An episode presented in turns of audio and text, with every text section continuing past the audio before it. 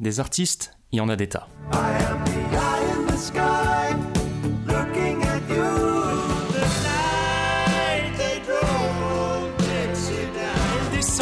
de la montagne sur un chariot chargé de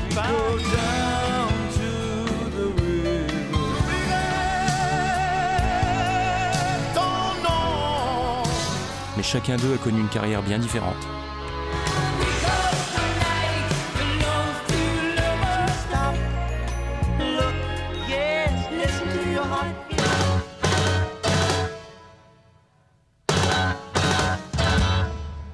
Il est peut-être temps d'en reparler un peu.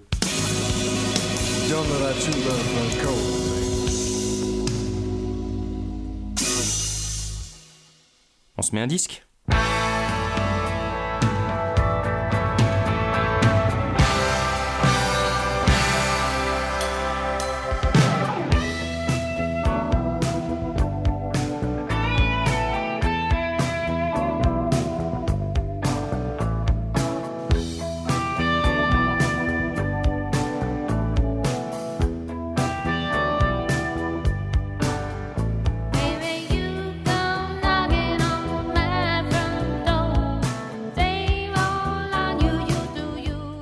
T'as entendu ça?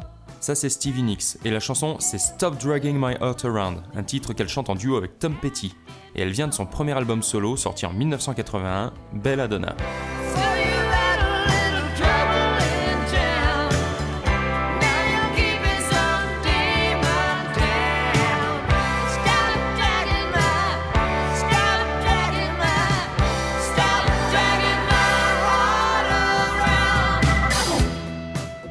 Tu la connais peut-être. C'est une artiste assez connue, même si c'est vrai qu'on la connaît davantage comme chanteuse d'un groupe célèbre. Et ce groupe, c'est Fleetwood Mac. On va d'abord parler un peu de Fleetwood Mac parce que c'est quand même un des plus grands groupes existants. Un de leurs albums, Rumors, qui date de 77, est l'un des 10 albums les plus vendus au monde, et il a été classé 26e dans la liste des 500 plus grands albums de tous les temps d'après le magazine Rolling Stones.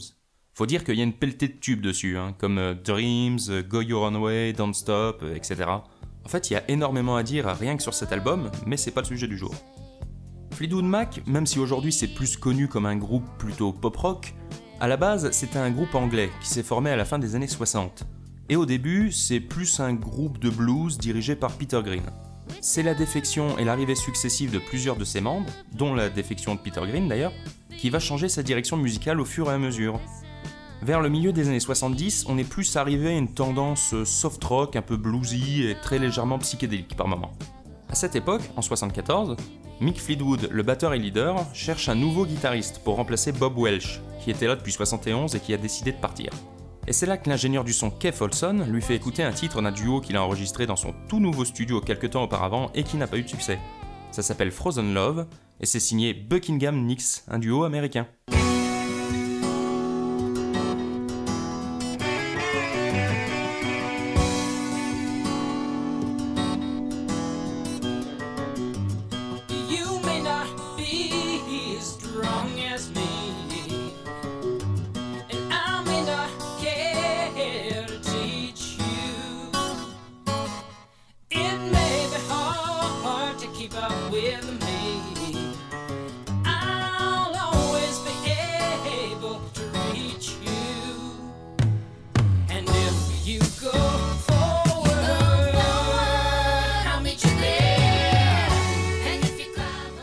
S'appelait à Fleetwood qui demande à rencontrer Lindsey Buckingham, le guitariste-chanteur derrière le morceau.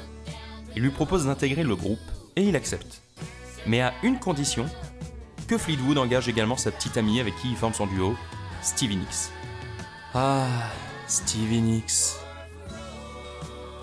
Ah oui, pardon.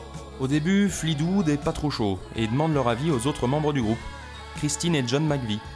Et bien que personne n'arrive à vraiment se décider, eh ben Stevie Nicks rejoint malgré tout la bande. Et ils ont bien fait, parce qu'en plus de chanter, Stevie compose. Et elle va donner dès le premier album du nouveau line-up sorti en 75 et sobrement intitulé Fleetwood Mac, deux des plus grands succès de Fleetwood Mac, Rhiannon et Landslide.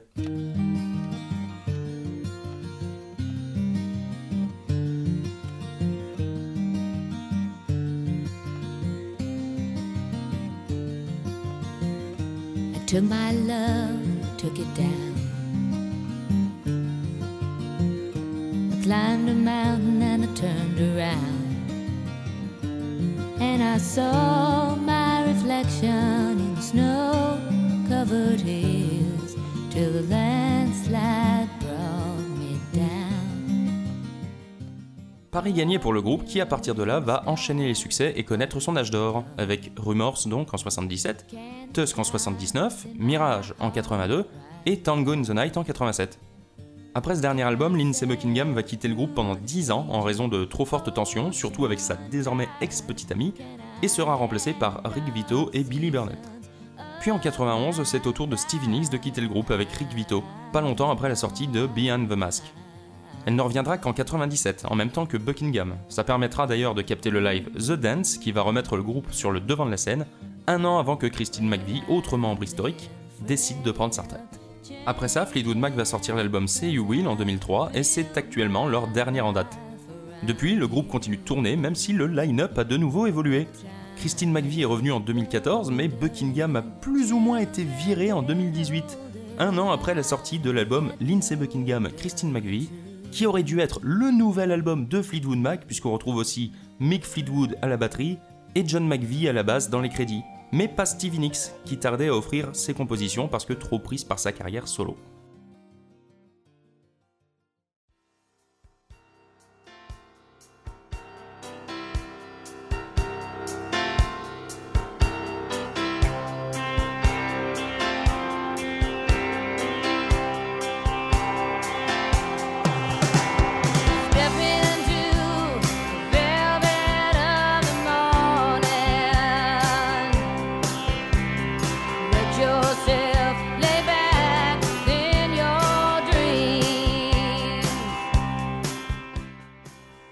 Sa carrière, j'y viens.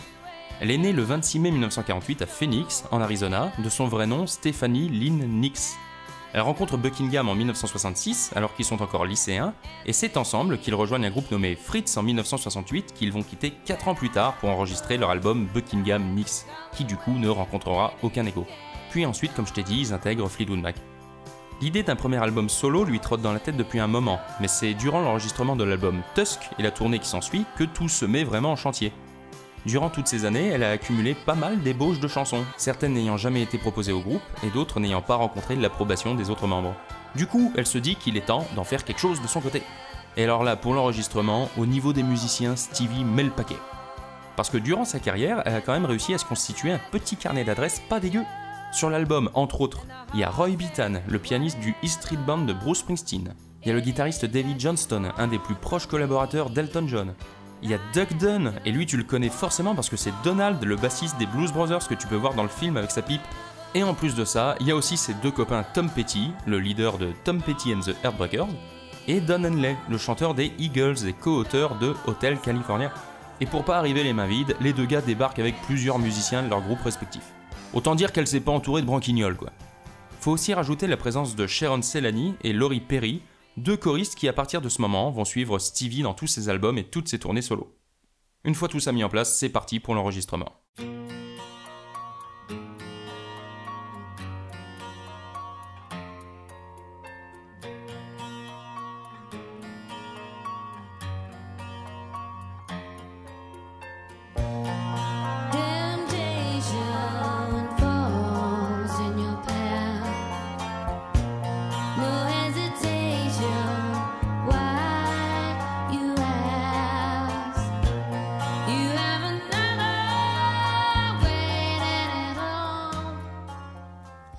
Commence à enregistrer en automne 1980 jusqu'au printemps 81.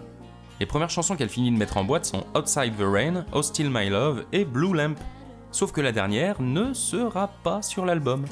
Bah oui, Stevie avait tellement de chansons en réserve que tout ne pouvait pas rentrer dans un disque qui devait faire moins de 50 minutes, du fait des contraintes techniques du format 33 tours de l'époque. Alors il a fallu épurer. Pour ce qui est de Blue Lamp, elle aura au moins la chance de figurer au menu de la BO du film Metal Hurlant, mais d'autres chansons enregistrées devront attendre des albums ultérieurs pour sortir. Certaines autres restent même encore à ce jour totalement inédites sur support physique officiel. La seule des 10 chansons qui ne soit pas signée ou co-signée par Stevie Nicks, c'est Stop Dragging My Heart Around, le titre qu'on a entendu tout à l'heure, qu'on doit à Tom Petty et Mike Campbell, un des membres des Heartbreakers. Faut dire que la belle blonde a de la plume et des choses à dire. Ses textes se limitent rarement à raconter de belles bluettes. Ses inspirations, c'est plutôt les vieilles histoires antiques remplies de magie, de sorcellerie et son propre vécu. Beaucoup de ses chansons sont le résultat de ses expériences et d'une sorte d'introspection constante sur elle-même, sur sa carrière, ses relations ou même la consommation d'alcool et de drogue. Un sujet qui la touchera de très très près quelques années plus tard, mais à l'époque, on n'en est pas encore là. En ce sens, la chanson titre Belladonna, qui pour moi soit dit en passant est une des meilleures du disque, hein, même si elle n'a pas eu l'honneur de sortir en single, en est un bon exemple. Si on en croit une vieille interview de l'époque, ce serait un avertissement envoyé à elle-même pour lui dire de lever le pied, ce conseil étant prodigué au travers de l'histoire d'une belle femme qui vieillit et sans les dit, et devenue trop fatiguée, finit par disparaître. Moi j'adore.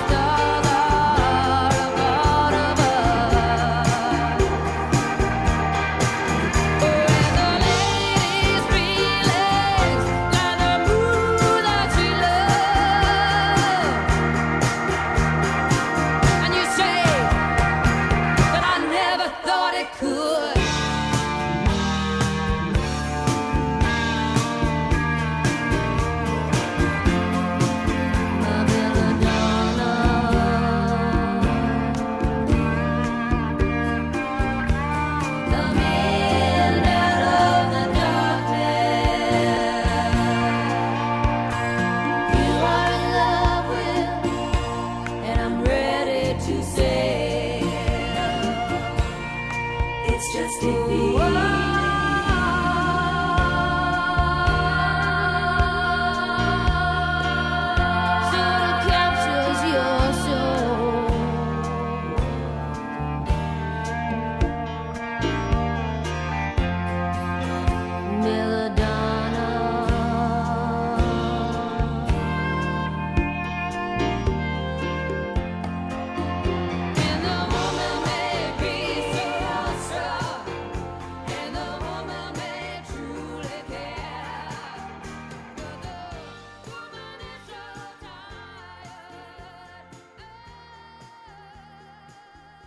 Belladonna a beaucoup d'arguments pour lui. Il offre 40 minutes de chansons qui résultent d'un mélange de pop, de rock et de folk, à l'image du style habituel de Stevie, quoi. On a beau être rentré de plein pied dans les années 80 et son air de synthé et de boîte à rythme, bah là t'as rien de tout ça, ou du moins tu le ressens pas comme tel. Pas autant que sur certaines chansons des albums qui suivront durant la décennie 80. D'ailleurs, petit aparté, je te conseille quand même grandement la chanson Stand Back, présente sur The Wide Earth, son deuxième album solo. Là, il y a du synthé, mais c'est super péchu et entraînant, et ça fait un bien fou. Et en plus, le synthé, il est tenu par Prince, ce qui gâche rien. Mais là, sur Belladonna, tout sonne extrêmement naturel, si je puis dire, dans la droite lignée de ce que Stevie Nicks proposait avec Fleetwood Mac à cette époque. mais avec une ambiance rock un poil plus sudiste, voire euh, country par moment, qu'on doit sans doute en partie à la production de Tom Petty et aux musiciens qui l'accompagnent. Mais l'ADN folk est toujours là, au premier plan, et la voix un peu éraillée de Stevie Nicks fonctionne toujours à merveille. C'est un super album pop-rock. Et alors qu'à la même époque les albums solo de Mick Fleetwood et Lindsey Buckingham connaissent un succès modeste, Belladonna va se retrouver propulsée en tête des ventes. L'album s'est écoulé à plus de 4 millions d'exemplaires rien qu'aux USA, et deux singles y ont atteint le top 10. Ça a été un immense carton suivi d'une petite tournée chez nos Américains. D'ailleurs, si ça t'intéresse d'acheter l'album, je te conseille la réédition CD de 2016, qui en plus de proposer l'album original, offre aussi un CD bonus d'inédits et de versions alternatives, mais surtout un troisième CD qui reconstitue l'intégralité d'un des concerts de cette tournée pour la première fois de manière officielle. Et ça vaut le coup. Pour cet album, tout a été taillé sur mesure par et pour Stevie, le moindre détail. Même la pochette est symbolique. Selon ses propres mots, la robe blanche qu'elle porte est censée trancher avec la robe noire qu'elle portait sur la pochette de Rumors, une façon d'affirmer qu'elle est devenue plus forte. Et la colombe sur son bras fait référence aux paroles d'une chanson dont je dois te parler avant de te quitter, Edge of Seventeen. C'est une chanson super importante parce que c'est devenu un incontournable de la chanteuse qu'elle reprend à tous ses concerts. C'est le genre de titre rock qui va crescendo et dans lequel résonne une colère sourde que t'as envie de laisser échapper, et c'est un plaisir à écouter. En plus, il puise ses origines dans deux événements très différents.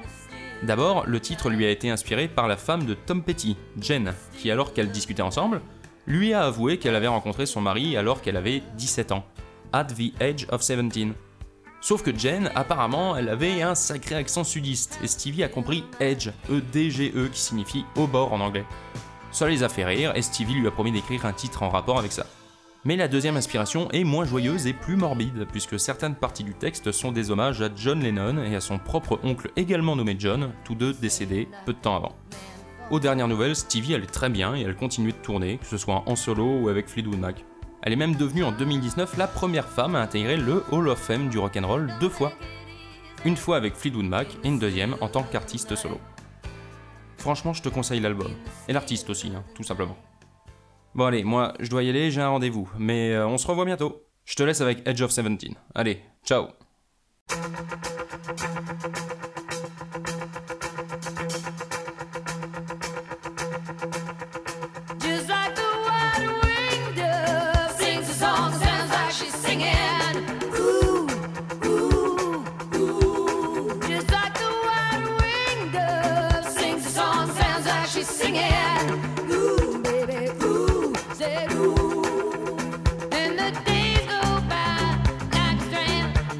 you.